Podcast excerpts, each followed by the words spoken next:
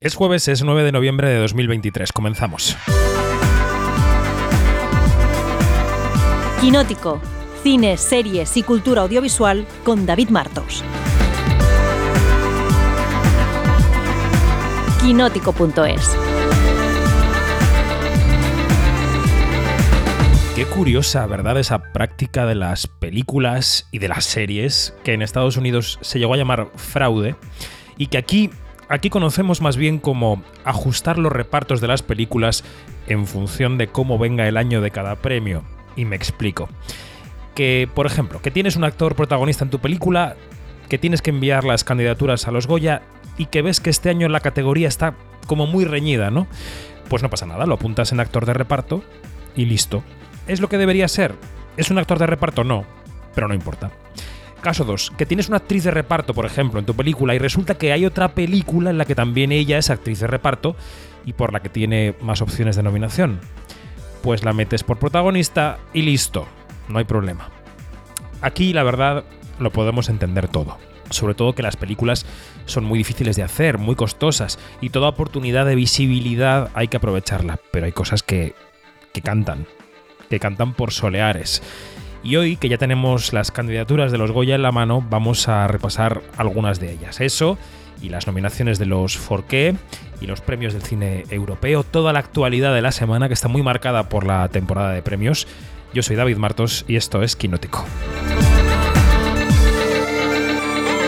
Y en este quinótico semanal, que ya es el K386 de nuestra historia, larga historia, eh, os tengo que recordar que estamos en quinótico.es, primera con K, segunda con C, que cada mañana de día laborable enviamos una newsletter eh, con lo principal de lo que contamos, con las noticias del sector.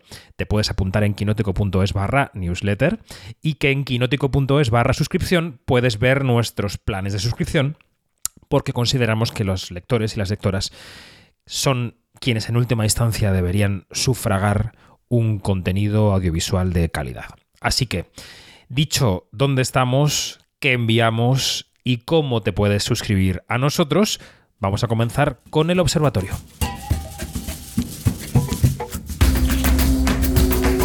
Quinótico, Observatorio en Bremen.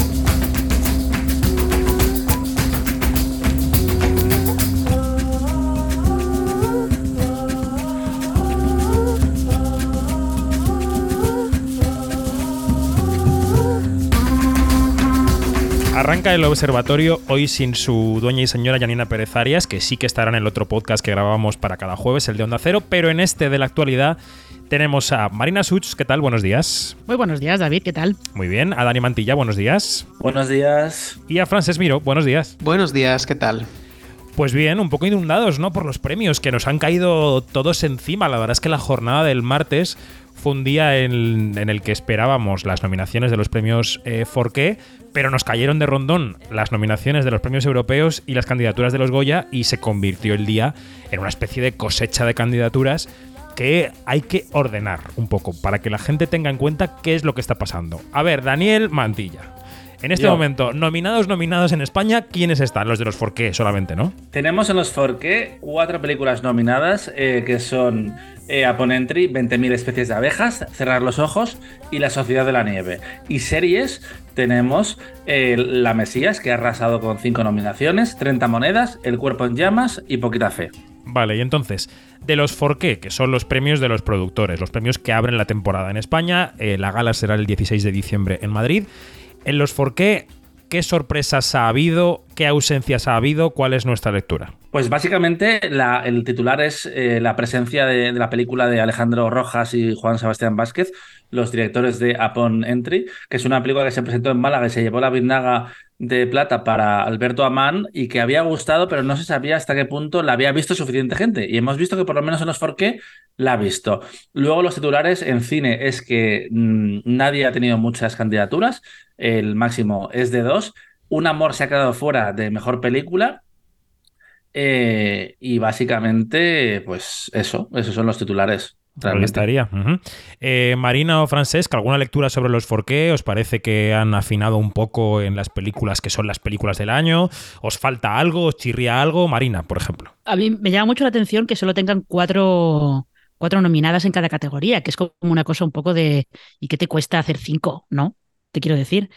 Pero bueno, aparte de eso, yo creo que más o menos eh, han optado por lo que todos esperábamos, ¿no? Tampoco hay. En cine, por lo menos, eh, yo creo que han ido por lo que casi todo el mundo estaba esperando. Em, y en series, yo creo que aquí les pasa lo que suele pasar con los, estos premios que mezclan cine y series, que en series van todos como muy a. cogen dos o tres, las, nominan al carril, las nominan, lo nominan todo de esas dos o tres y ya está. las cosas como son, Movistar ha arrasado, porque tiene todas las nominaciones de tele menos tres. Yo tengo mis teorías de por qué arrasa Movistar. Eh, pero no, no, son, no es teoría conspiratoria, ¿eh? En parte es porque las series de Movistar se ven en los festivales de cine. Con lo cual, eh, ahí ya tienen, tienen mucho ganado. Totalmente. Yo decía también que mm, de las tres producciones más nominadas, que son Cerrar los Ojos, Aponentry y La Mesías, eh, no, que no hay directoras, vamos, que son cinco directores de las tres producciones, porque dos tienen dos directores cada una. Francesc, ¿tú cómo ves estas nominaciones? ¿Hay algo que te chirríe, algo que te sorprenda? ¿Cómo lo ves? Bueno, destacar que, estos eh, son los primeros 4K que incluyen la categoría de mejor película de animación. Que es una categoría que antes estaba incluida en mejor película, que tiene sentido, pero también tiene sentido eh, hacerlo por, por, separar.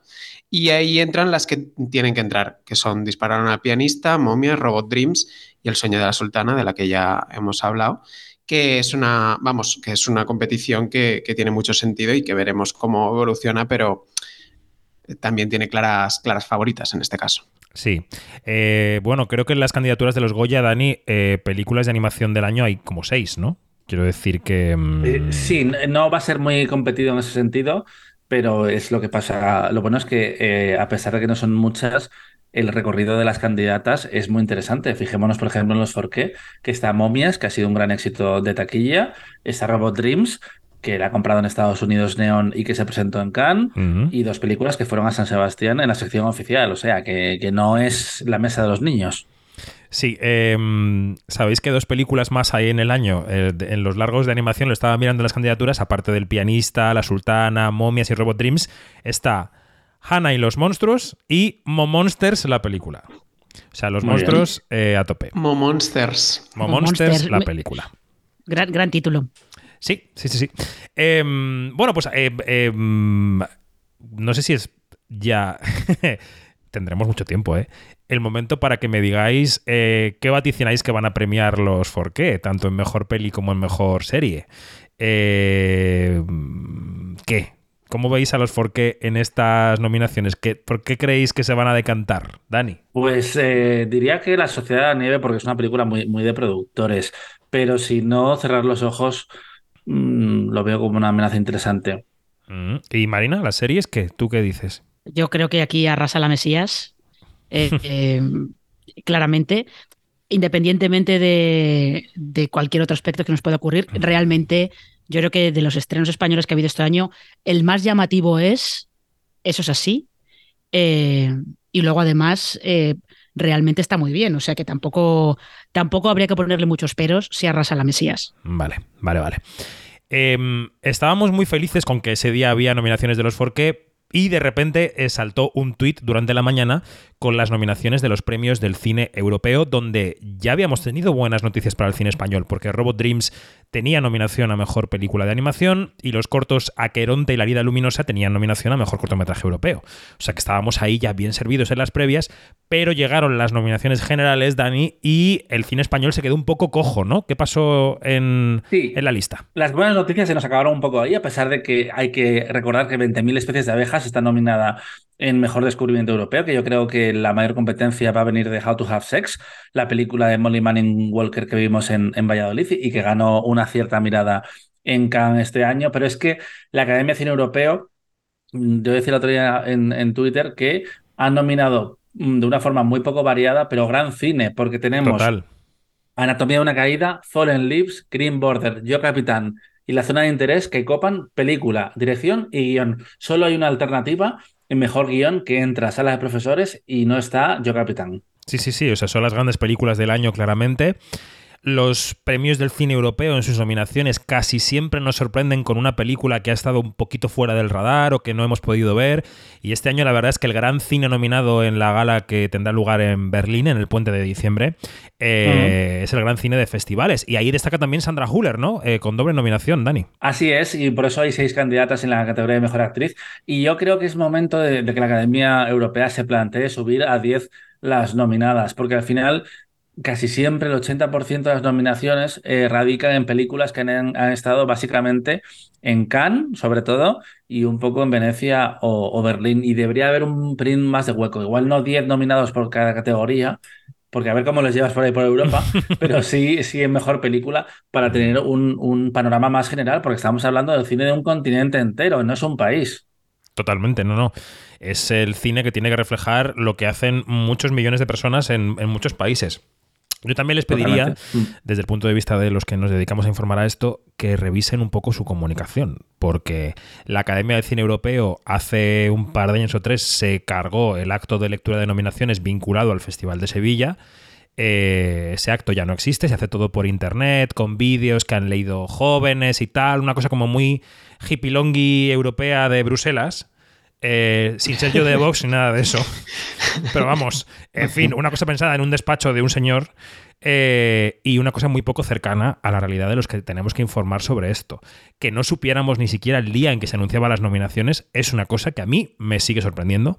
Y bueno, como somos profesionales, ahí está todo mm, clarito en nuestro medio. Pero eh, es difícil que nos pille esto a contrapié. Ya está, se acabó el meeting. ¿no? Y había más cosas ese día tampoco que, estaban anunciadas. Se sabía que podían caer en cualquier momento, pero no sabíamos que esa misma tarde iban a llegar las candidaturas de los Goya. ¿Qué tú dices? Con lo que yo le doy la lata a la academia para que me digan cuándo son las candidaturas, que los pobres son súper majos y curran mogollón y lo han sacado en cuanto lo han tenido.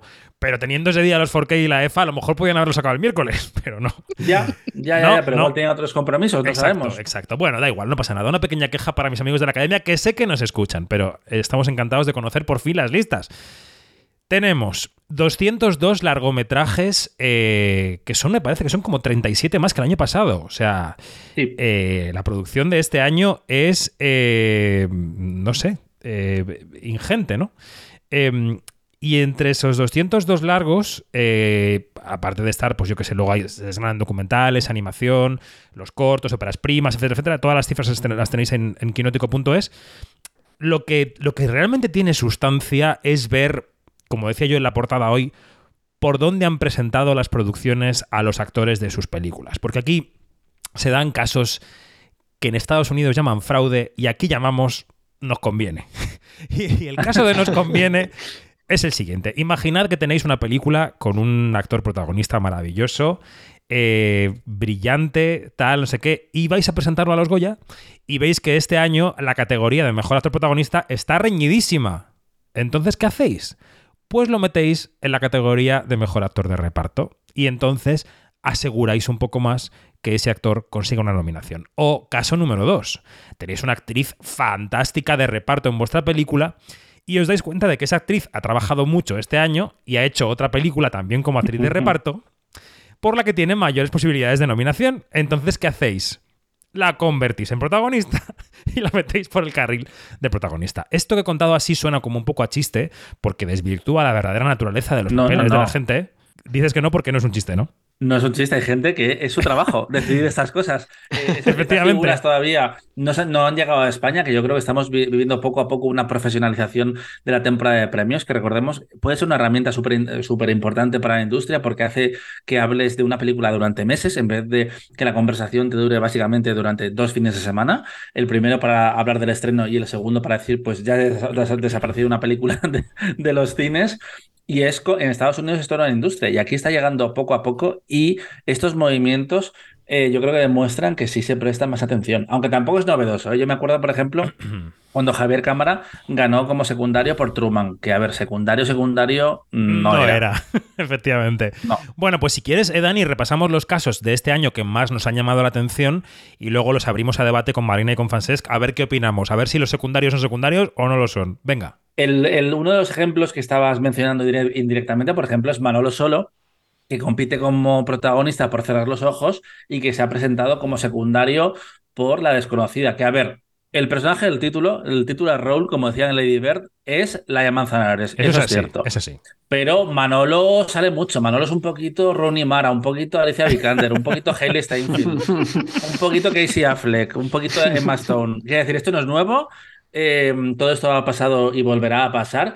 Pero luego, eh, por ejemplo, hay dos casos opuestos y que es una tercera vía, las que tú comentabas, que son las que suelen pasar principalmente, que a mí me ha dejado loco ayer que es ver que Antonio de la Torre y mm, Oriol Pla, y entre las actrices Ana Polvorosa, estaban propuestos como protagonistas de la contadora de películas Criatura y una vida tan simple cuando no son los protagonistas y no hay más competencia en las categorías de reparto que, en las protagonistas. No lo he entendido en, absoluto y me encantaría hablar con alguna productora en este caso para, para que me diga por qué ha sucedido esto pero es el mejor ejemplo. También está, por ejemplo, Ichaso Arana, que ha sido inteligente y generosa a la hora de no inscribirse como actriz y se ha reservado para las categorías de dirección y guion. Pero es lo más legítimo esto, ¿no? Quiero decir que tú dices, pues no me presento. Dejo el hueco para que brillen mis actrices. Pues eso me parece bien. Sí, Sí, porque al mismo tiempo es generoso y inteligente, lo cual es eh, check y check y me parece Total. Estupendo. Más cosas que, me tenían ayer hablando loco, hablando solo. y loco. Eh, Alba Flores no está inscrita por Te estoy llamando locamente. Que no sé si esto será un error,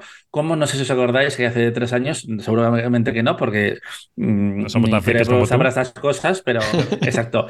Eh, Esbaraglia no estaba el año de Gloria y Gloria, no aparecía en el PDF y después lo actualizaron. No sé si fue un error de el deseo o de la academia, pero eso se, se enmendó. Y Albas, que estaba, por ejemplo, en las apuestas que hice yo para, para Quinótico. Y otra cosa que me ha sorprendido muchísimo es que dispararon al pianista no está en mejor documental, cuando esta misma semana en Variety es una de las cinco predicciones para el Oscar documental.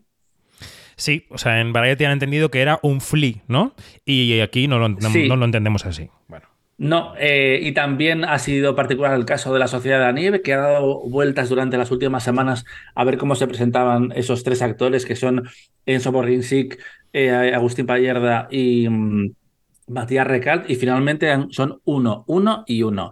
Y el cambio más eh, significativo y sorprendente porque no estábamos al tanto es que Matías Recalt va como revelación. Y de hecho tiene sentido porque él solo había hecho una película como secundario y tiene 22 años. Que Enzo realmente solo había hecho una película, pero era como protagonista. Y por eso aparentemente eh, tiene que competir en otra categoría.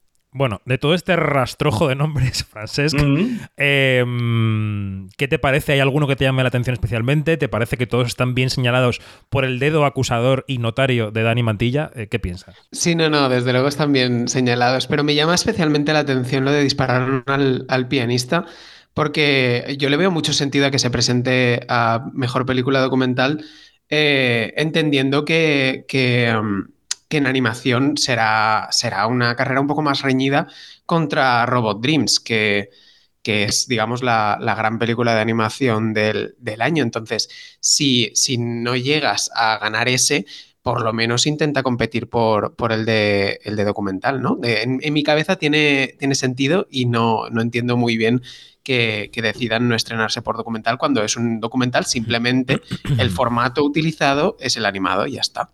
Y Marina Such, ¿qué opinas de todo esto? Em, pues yo la verdad es que yo creo que Dani ha señalado bien esos casos. Y fíjate que yo sí que entiendo, por ejemplo, entiendo el caso de Oriol Pla, porque aunque es verdad que en Criatura es secundario y que, el personaje de, Elena Martín es el centro de, toda la serie, pero es cierto que... Película, película. Eh, perdón, película, en fin. Em, pero es cierto que em, el único actor. Bueno, claro, es que también estaría, habría opción ahí de que hubiera entrado Alex Brendemul. Brendemul. Pero, eh, pero es verdad que él es como el contrapeso masculino más, más notable que hay en esa película. Entonces, bueno, entiendo la lógica de ponerlo como, como protagonista, aunque sea secundario, claramente. Eh, pero creo que el, resto de, casos los ha puesto, los ha puesto Dani sobre la mesa, un poquito la, picaresca esta de, bueno, pues vamos a intentar rascar, rascar por aquí.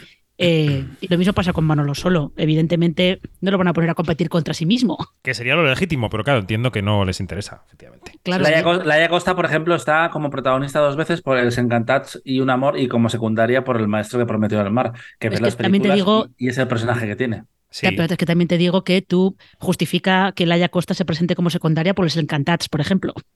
Sí, o sea, la única justificación de cambio sería protagonista por el maestro que prometió el mar, que tampoco realmente por tiempo en pantalla lo sería, pero bueno.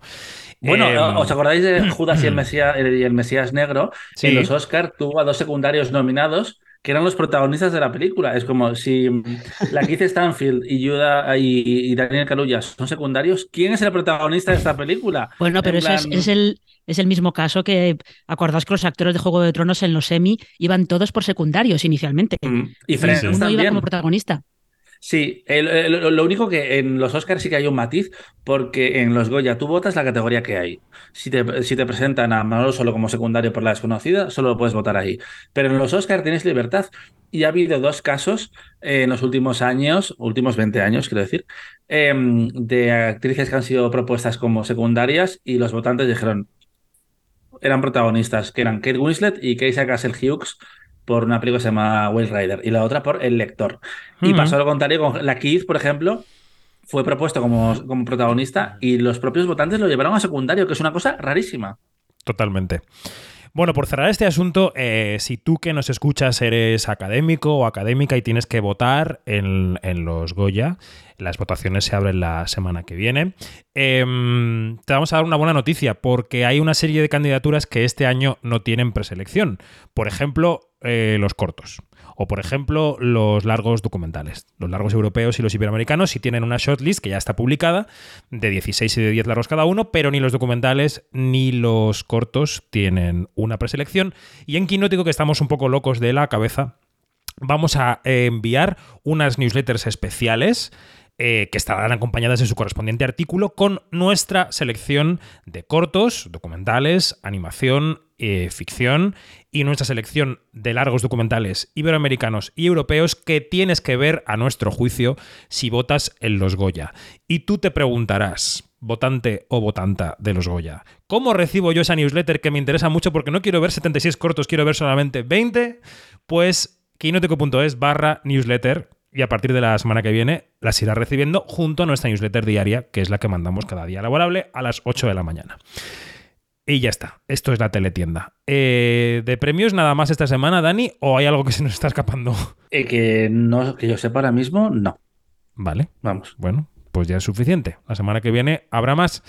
Em, tenemos que hablar de la huelga, tenemos que hablar de la gordofobia, pero antes, Francesc, la taquilla, porque la semana pasada que los estrenos fueron en día 1 por el puente de Todos los Santos.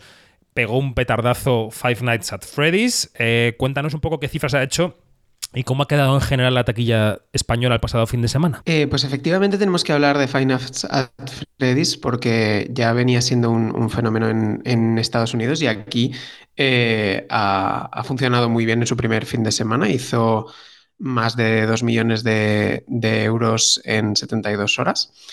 Eh, y, bueno, eh, más o menos se, coloca por, por encima de, Barbie y de, Mario Bros. como con, 2,1 millones en sus primeros días, lo que significa que es uno de los grandes estrenos del año.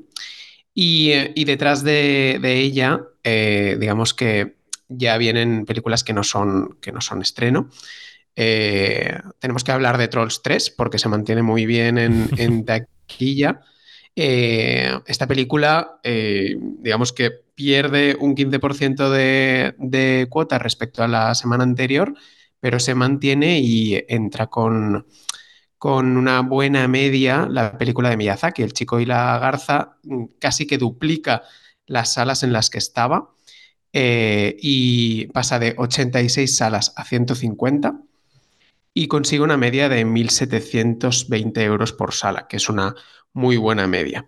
Eh, esto la sitúa también por, por, encima de otros estrenos de Miyazaki en, la taquilla española, eh, superando al viento se levanta o superando al castillo ambulante, que, que en su momento fueron películas mm, bastante, bastante taquilleras, pero entiendo que eh, ha llegado como un momento en el que la conversación sobre Miyazaki está produciendo el, efecto, el efecto llamada mm, deseado por, por Vértigo y la película está, está funcionando muy bien.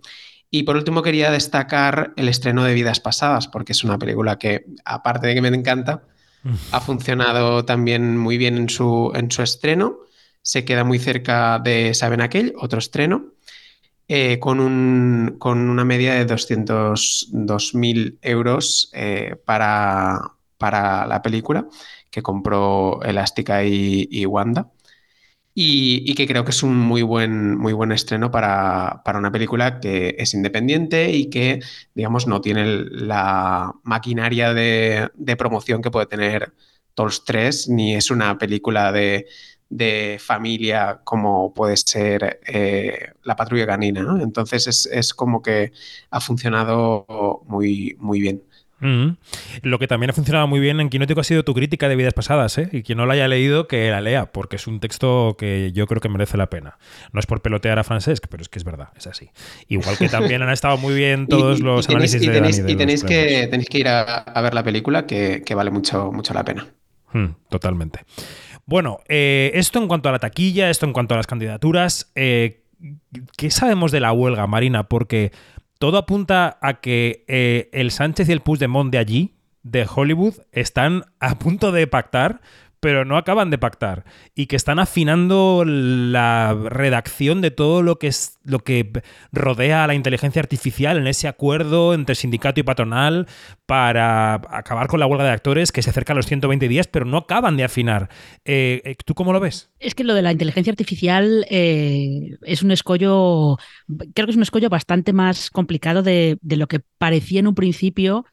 Con los guionistas tiene una solución más fácil, pero con los actores es más complicado porque lo que los estudios pretenden o pretendían en esa última mejor y definitiva oferta que les presentaron, pues no sé si fue esta semana o la semana pasada, eh, lo que ellos pretendían mm. es el eslogan, el eslogan eh, ese que utilizan en todas partes, lo que ellos pretenden es eh, pagar, pagar a los actores por escanear su imagen digital y una vez que les pagan ya pueden utilizar ese escaneo para lo que les dé la gana y para siempre.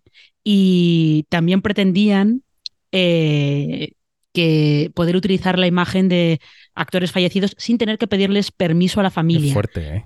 Que es esto, por ejemplo, el caso de, mm, os acordáis en, en Rogue One, que mm, utilizaron la imagen de Peter Cushing para resucitar a su personaje de, Star Wars. Sí, sí. Pues un, poco ese caso, ¿no? Pero ahí tuvieron que pedir permiso a la familia. O sea, esto es el capitalismo desmedido, pero, pero además en su estado más salvaje.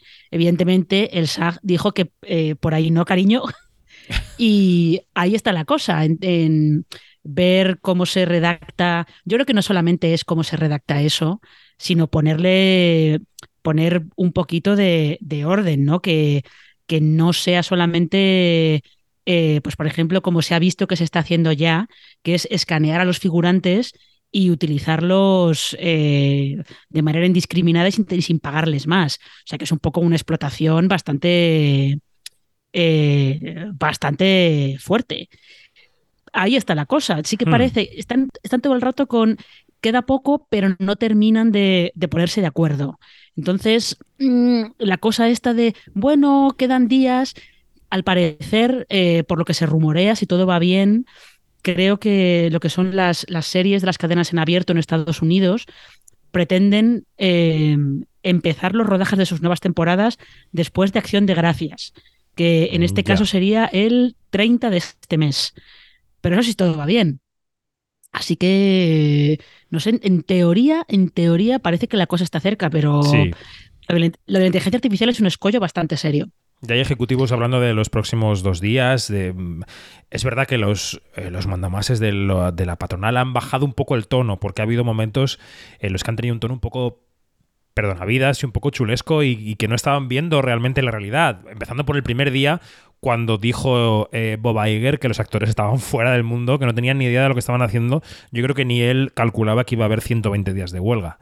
No sé si Dani tú lo ves también como Marina, si lo ves cerca, lo ves lejos, tienes idea, no sé. A ver, parece que sí, eh, porque la industria no se puede parar indefinidamente y las plataformas ya han anunciado que van a subir eh, de forma indiscriminada prácticamente los precios y tiene que haber un contenido que eh, respalde esa subida de precios, que por ahora el nivel de estrenos en general, salvo algunas semanas, se ha mantenido. Yo creo que va a ser los próximos seis meses, un año, cuando vamos a notar más que habrá menos estrenos. Por ejemplo, Netflix esta, esta semana anunciaba que iba a hacer muchas menos películas el discurso es, vamos a priorizar la calidad sobre la cantidad. Es como, bueno, por ahora vamos a, interpretarlo como que va a haber menos películas. Después ya las veremos y las, y las em, valoraremos. Pero decían que solo habría 25 películas en Estados Unidos, entiendo, claro. Claro. A ver, a ver. A mí Todo, todo este asunto de, escanear la imagen de, alguien me viene siempre a la cabeza la película de Ari Folman del 2013 de El Congreso. No sé si la habéis visto. Sí, sí, sí. sí.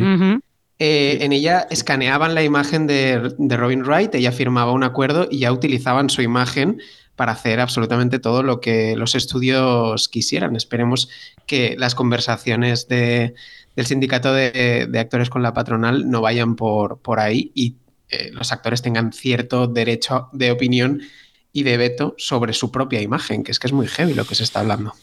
Totalmente. Bueno, pues eh, teníamos esta semana todo lo que tenía que ver con los premios, teníamos la taquilla como siempre, queríamos hablar de la huelga y nos queda un tema que, mm, que surgió también a comienzos de esta semana por un informe que ha elaborado ODA, que es el Observatorio para la Diversidad de los Medios Audiovisuales, y que habla de la gordofobia, de la gordofobia en las producciones eh, de cine y series en España durante el año 2022. Las cifras, Francesc, la verdad, yo cuando, bueno, pues hablamos de hacer el artículo y tal, y tú te pusiste con ello, cuando te leí, eh, a mí las cifras eh, me parecían, me parecieron apabullantes.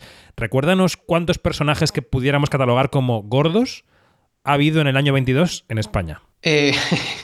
La verdad que el cómputo global es bastante, es bastante preocupante. En total, se han analizado 99 películas y 61 temporadas de series de ficción españolas eh, del 2022 y eh, solo 57 personajes de un total de 1.700 son catalogados como, como gordos.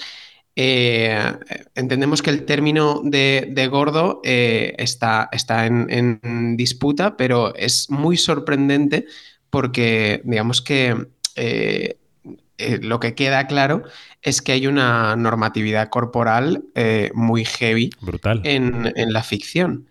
Y, en general el, estudio mm, demuestra con, con datos que esa representación es eh, infrarrepresentativa de la realidad, porque la realidad es que eh, el 60% de los hombres y el 46% de las mujeres españolas están por encima del normo peso y eso en la ficción solo, solo se traslada con un 4% de, representación y es, bastante heavy.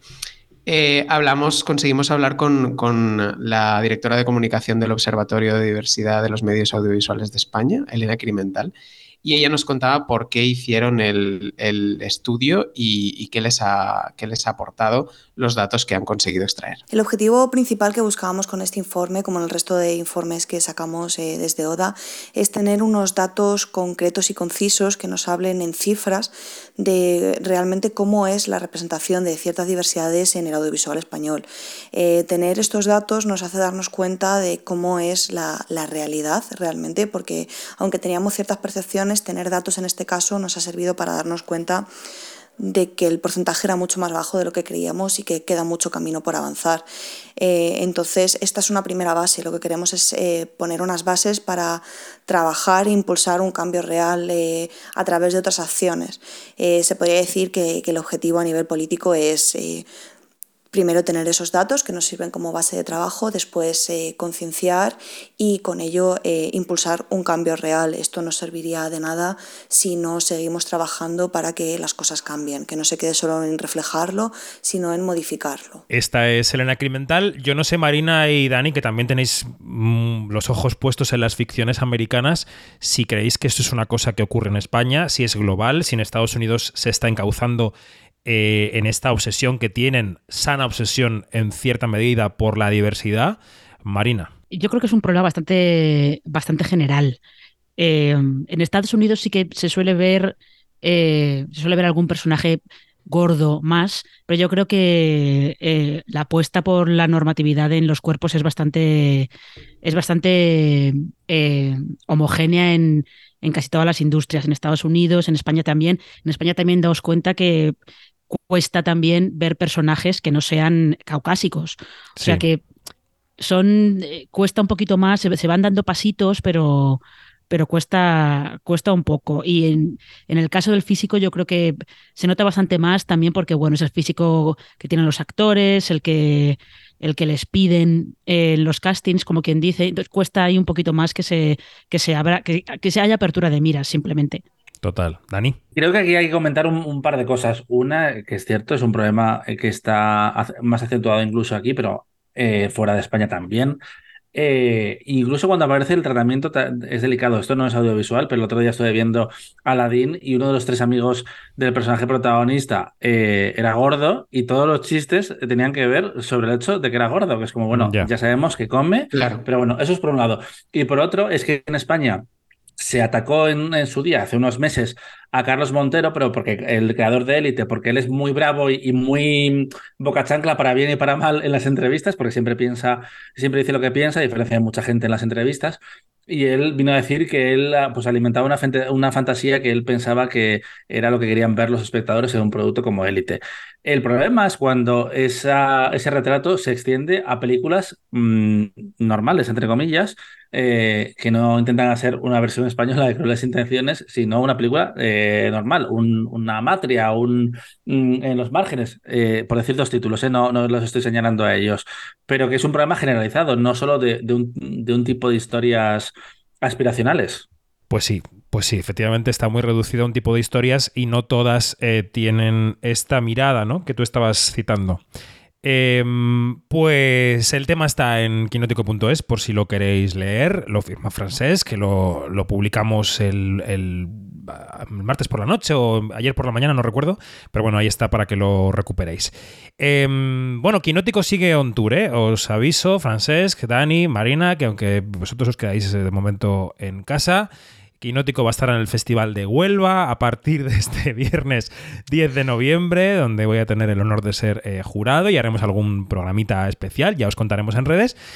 Y, después empalmamos con Gijón, pero ya lo iremos contando. Así que de momento eh, despedimos aquí el podcast semanal y os emplazamos a que escuchéis el de los estrenos que está en onda0.es. Francesc, Marina, Dani, gracias. Hasta la próxima. Un placer. Hasta, pronto. Y nosotros nos vamos a quedar con una conversación que la verdad es que fue deliciosa. La mantuvimos en el Festival de San Sebastián con Isabel Cochet y con Laia Costa, directora y protagonista de la película Un Amor, que llega este viernes a los cines. Ya sabéis que es la adaptación a la gran pantalla de la novela de Sara Mesa. Bueno, os enmarco la conversación antes de escucharla. Eh, hablamos con Isabel Cochet y con Laia Costa antes de la presentación de la película en el festival, ya la habíamos visto en un pase previo, un festival en el que eh, Jovic Keuskerian se llevó la concha de plata a la mejor interpretación por su papel de El Alemán o de Andreas en la película. Y bueno, es, el, es la historia de una mujer que se enfrenta a muchísimas microagresiones en un pueblo perdido donde va a refugiarse, a pensar, a huir. Es una película muy interesante, es uno de los títulos del año, como decíamos antes en la conversación de los premios. Así que os dejo con el tráiler. Después, la charla que mantuvimos con Isabel Cochetti y con Laia Costa, larga y muy amena, bajo mi punto de vista. Y si os apetece verla en vídeo, la tenéis en nuestro canal de YouTube. Vamos con ello. Ya viste cómo estaba todo. Esto no es una casa rural, con encanto y gilipolleces de estas que ya te lo dije, ¿te acuerdas?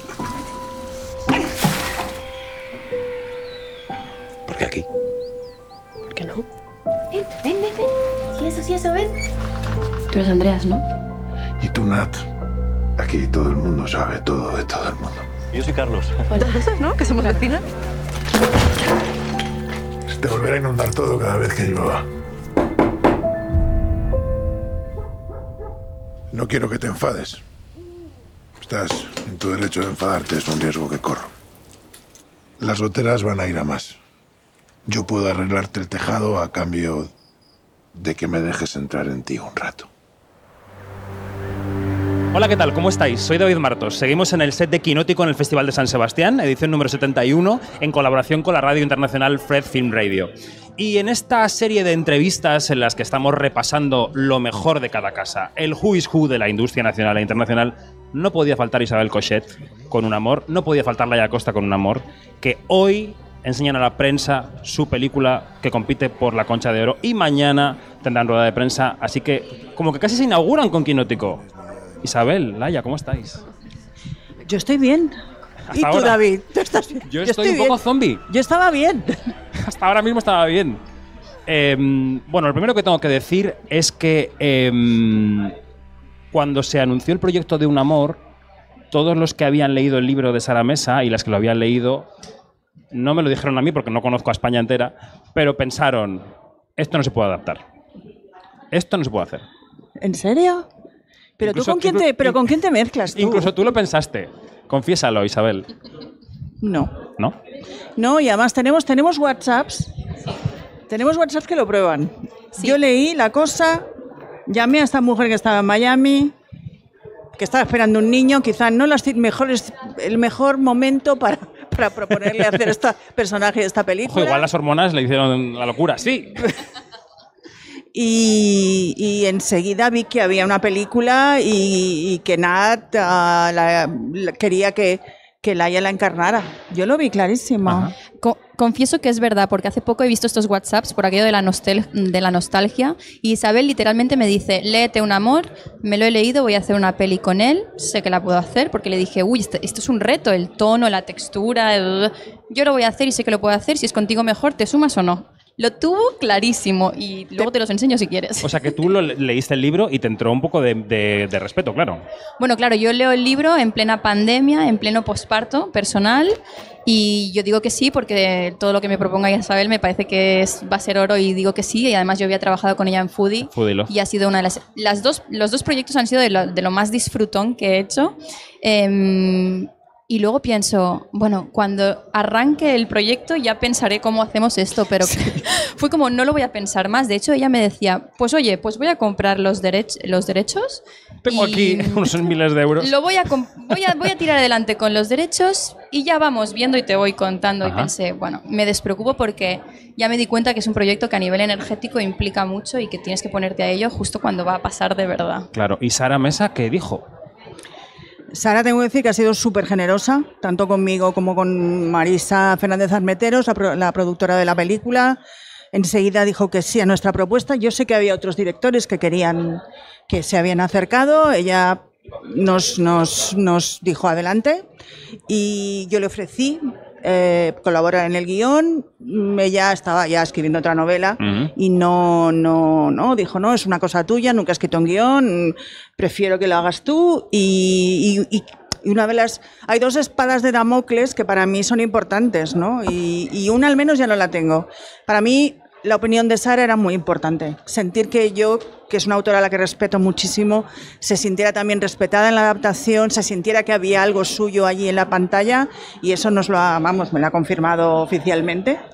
Y, y la otra es, claro, la gente que ha leído la novela que pensará cuando vea la película, pero yo creo que yo creo que hemos sido muy fieles a la esencia de la novela. Mm. Y, y ahí está. Conversábamos con las productoras, con Marisa Fernández Armenteros y con Sandra Hermida, sobre la ubicación geográfica de la película en La Rioja, porque yo creo que la, novela es de una crudeza brutal, paisajística y humana, y luego está salpicada como de erupciones volcánicas, que son la, es la relación em, sexual y pasional entre los protagonistas, ¿no? Em, Además, el rodaje de La Rioja ha sido el más instagrameado de la historia del cine español. O sea, todos veíamos cada día los jaleos que montabais en la calle cuando regalaban un pan, un chorizo, cualquier cosa. O sea, ¿cómo fue el desembarco riojano de este rodaje? Por favor. Pues muy bueno, la, verdad es que nos han tratado mm, de cine. Nos han dado rosquillas, pan, vino, eh, croquetas, o sea, mm, no, no, era muy bonito, ¿no? Los rodajes se adelgaza, ¿no? Por lo que veo. Eh, bueno, no, yo no, pero... Yo, Jovic y yo no, los demás no lo sé. Yo tampoco. De hecho, vestuario me dijo, no tenemos una talla más de este pantalón. Stop croquetas. Stop croquetas. No, pero lo cierto es que, claro, a mí lo que me parece es que cuando tú hablas de un paisaje brutal y las relaciones de los personajes, es que la vida es así, David, quiero decir. Eh, quizá tú como, como hombre blanco heterosexual o... No soy hetero, pero sí muy privilegiado. Pero cis, pero ya me entiendes. sí o sea, como hombre blanco, básicamente. sí que, sí que quizá no has notado todas esas agresiones que las mujeres notamos cada día, que es el más llegado sola, ¿Vas a vivir sola? ¿No tienes miedo? ¿No has tenido miedo esta noche? Claro, todas esas cosas también pasan en las ciudades, también pasan, te pasan constantemente como mujer en la vida. Y para mí todas esas microagresiones son al final las que te van jodiendo la vida cotidiana. Y quería contarlas.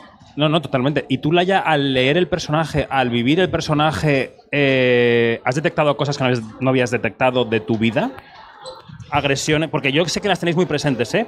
¿eh? No voy a hacer la frase común de yo también tengo amiga y madre y hermana, no, no lo voy a hacer, pero sí soy consciente de que muchas de las mujeres con las que hablo se escriben un WhatsApp para decir hemos llegado bien a casa, ¿no? Eh, ¿Tú has descubierto microagresiones en esta película que no habías detectado? Mira, hay algo muy hermoso de la película que me pasó a nivel profesional y personal. Em, Isabel me dijo, no hay un personaje más alejado a ti que este, o sea, no me imagino a una mujer más distinta que tú de Nat. Em, y después de hacer el proyecto me doy cuenta que em, es cierto que las capas son distintas, pero que si vamos al núcleo, al corazón de lo que le ocurre, me parece que todas las mujeres se van a sentir muy identificadas eh, con la trama, porque toca las violencias domésticas hacia la mujer desde estos personajes satélite masculinos, donde cada uno la cosifica de una manera diferente, ¿no? Como contenedor, como conquista del ego, como, como objeto, como, como violencia pura también, como el asustar, como lo que sea pero también a nivel hasta, hasta lugares más extremos como los crímenes de guerra, donde a través de la refugiada y del trabajo de Nat también vemos una mujer sufriendo las consecuencias incluso más extremas. Y lo que me parece interesante del trabajo de Isabel es cuando ella toca esta cosa que yo siempre le digo, la, mm, jerarquía del dolor, ¿no?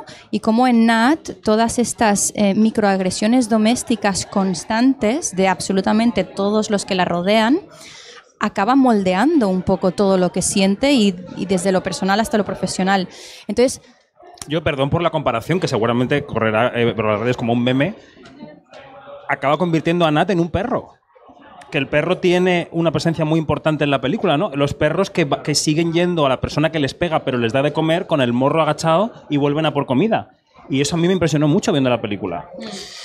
Sí, yo creo que en un mundo donde no sé, se habla mucho de la confusión ¿no? del, género masculino, pero bueno, es que las mujeres también tenemos una gran confusión. Y una confusión que pasa también por eh, algo que está muy presente en la novela de, de Sara. Incluso el personaje se lo dice a sí misma, ¿no? Lo de gustar ese mundo de no soy una persona vanidosa, Nat no es una persona presumida, mm. pero el momento que se le ilumina la cara es cuando le dice, estás guapa hoy, ¿no?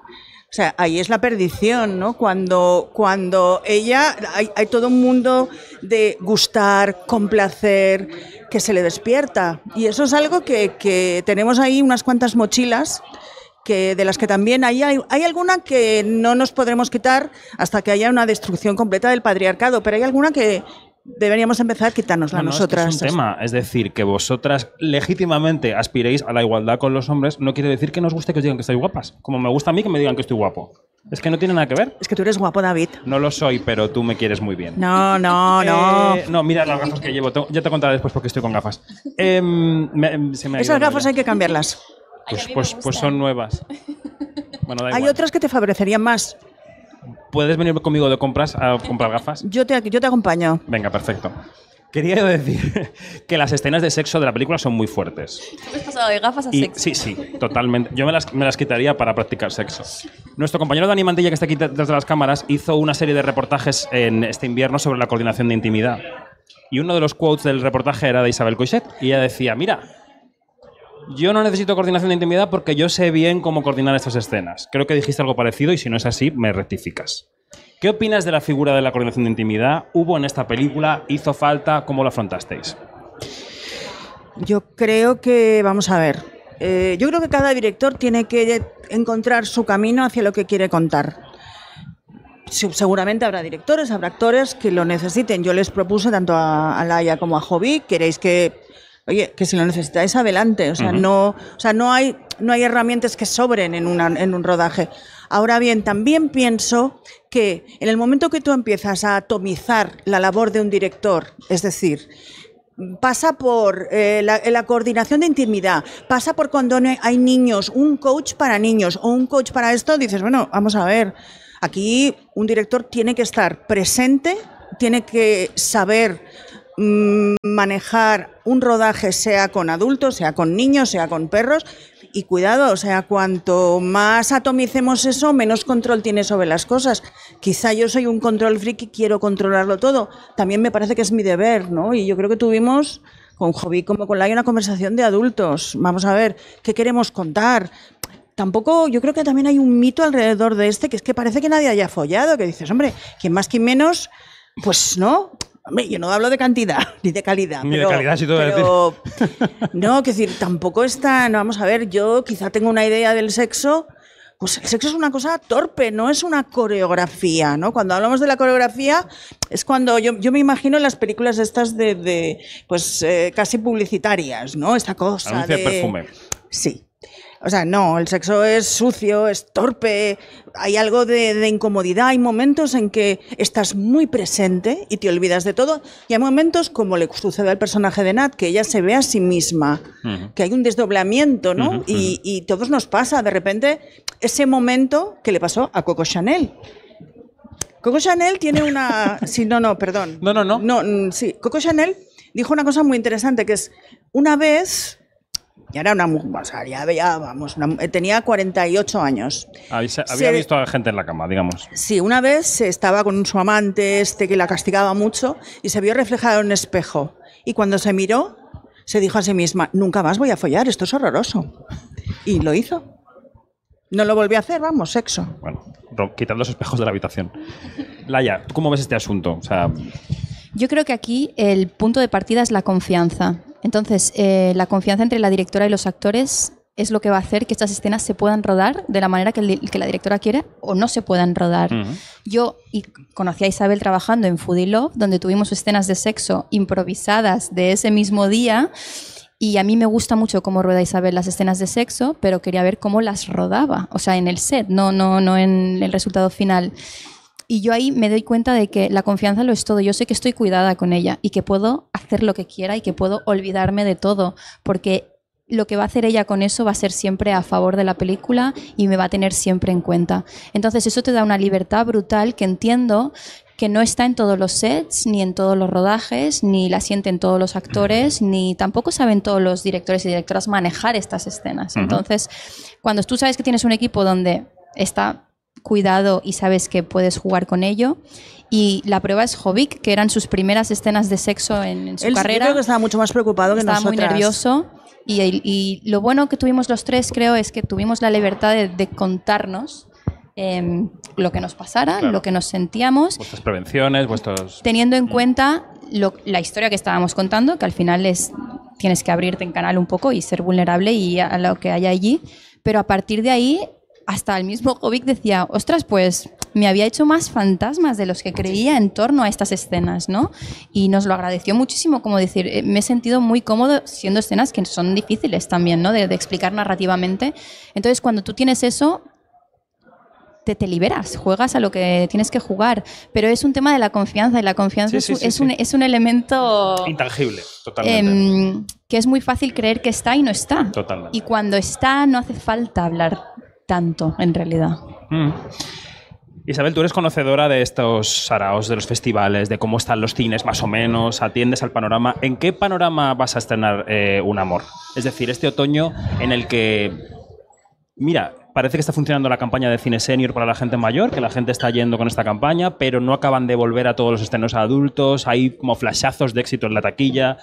Las plataformas tampoco acaban de ser de dar la arrasada que prometían. ¿Qué está pasando? Ilumínanos un poco. Yo creo que eso lo sabes casi tú mejor que yo. Quiero decir, yo creo que, y es algo que hace tiempo que pasa, ¿no? Que las películas, em, las películas son hasta cierto punto, sobre todo a mí, las películas que me interesan, las películas que yo voy a ver y que me, me, inspiran y que me motivan a hacer más películas, son películas incómodas, son películas poco complacientes, son películas que te ponen contra las cuerdas.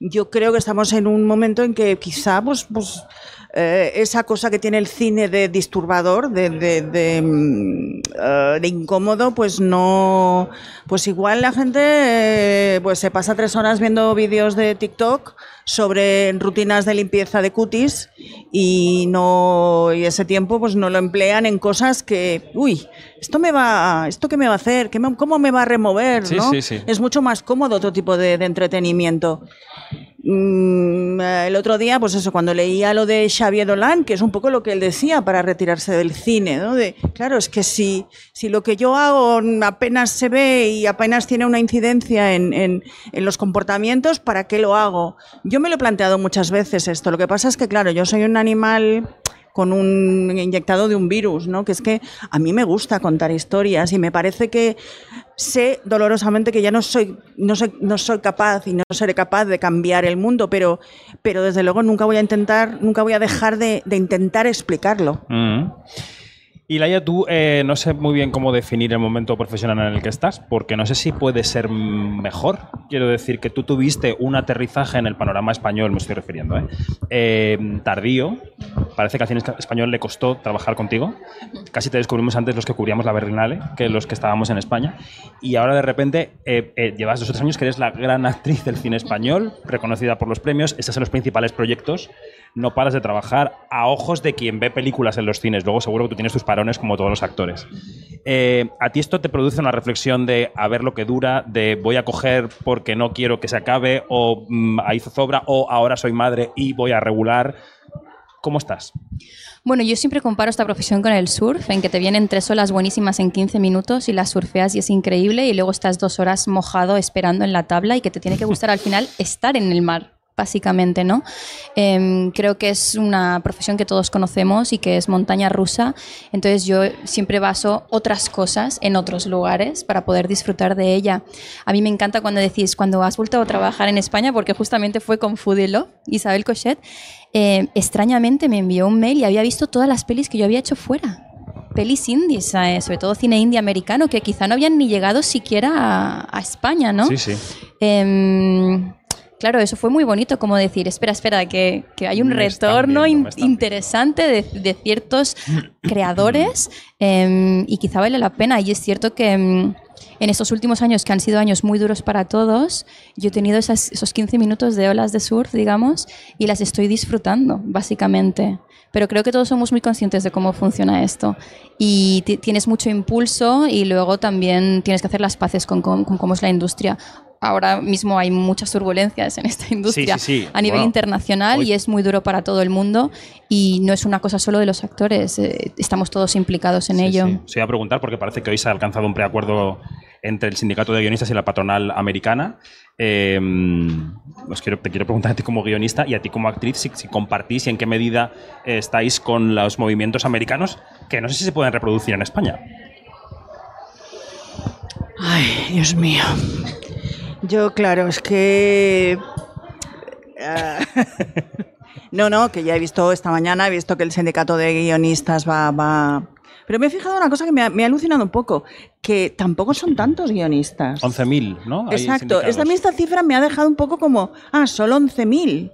¿no? Que hay toda esta movida, toda esta, esta interrupción de rodajes por estos 11.000 que paran, ¿no? Es, hasta cierto punto es una super revalorización del papel del guionista.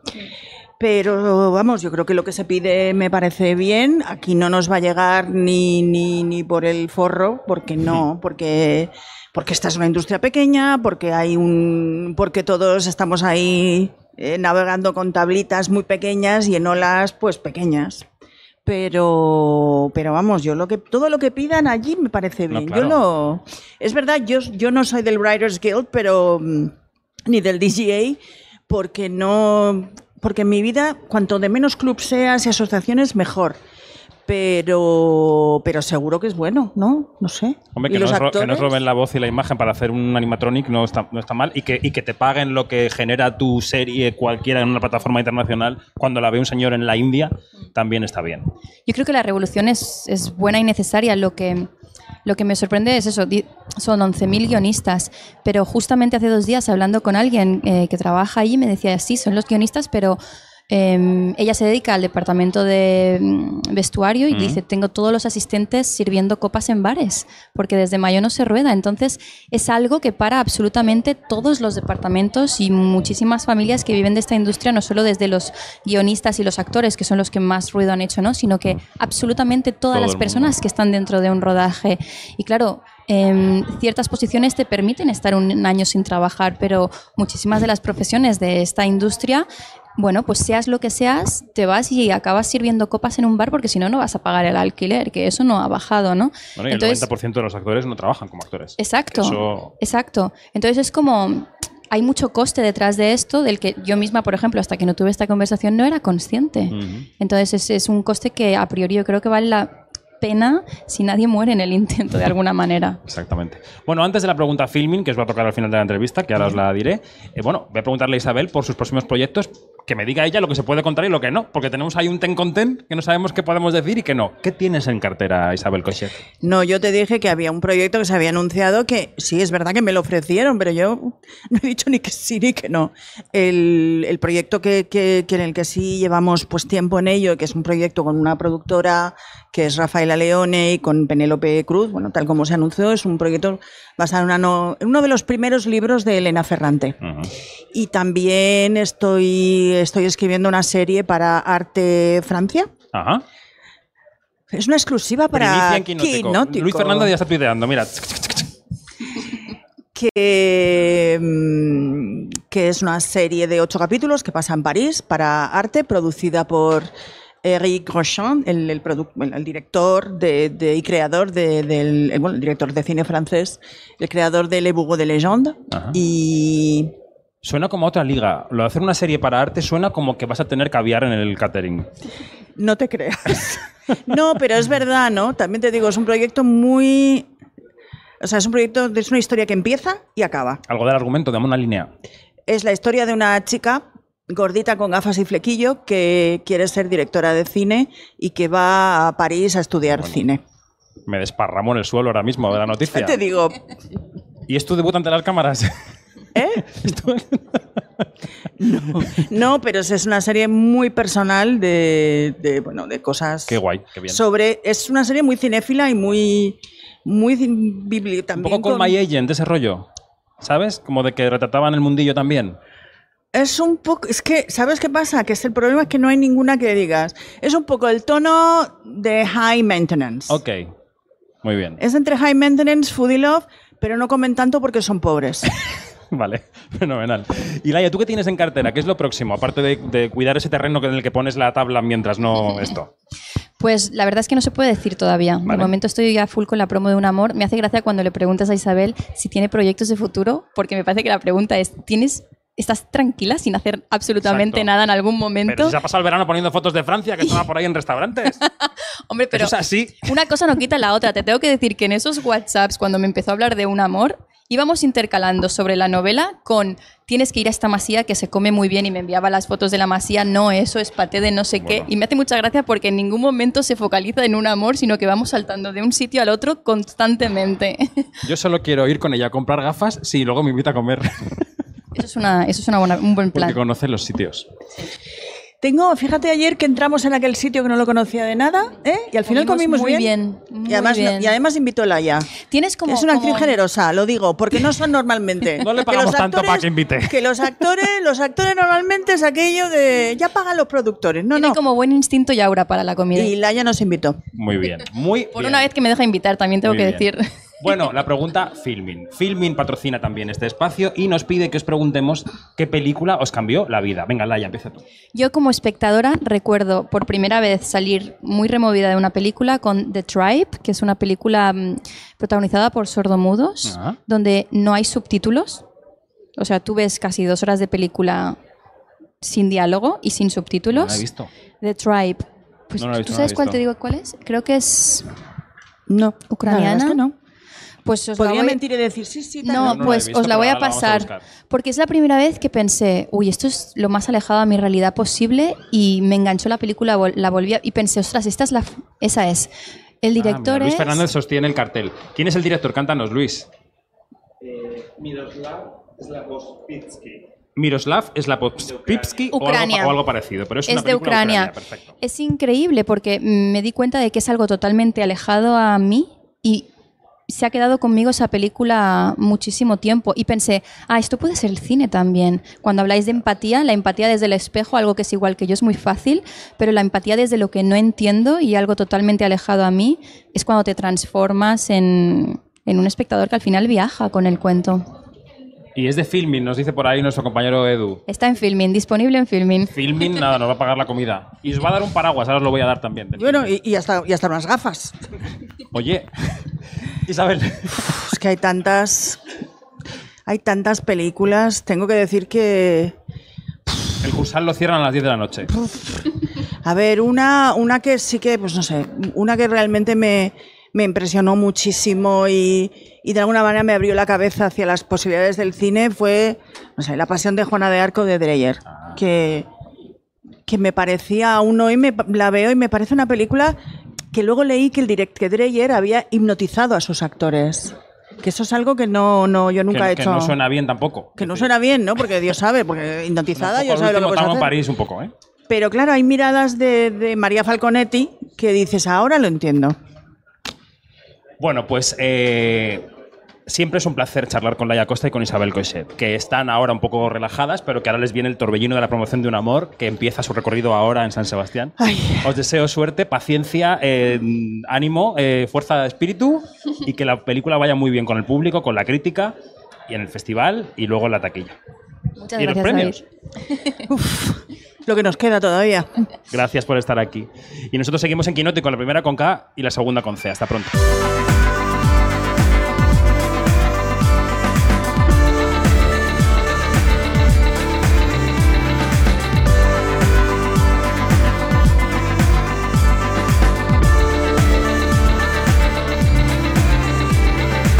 Es todo, más información en quinótico.es, primera con K y segunda con C, y en nuestras redes sociales donde somos Quinótico. Hasta luego.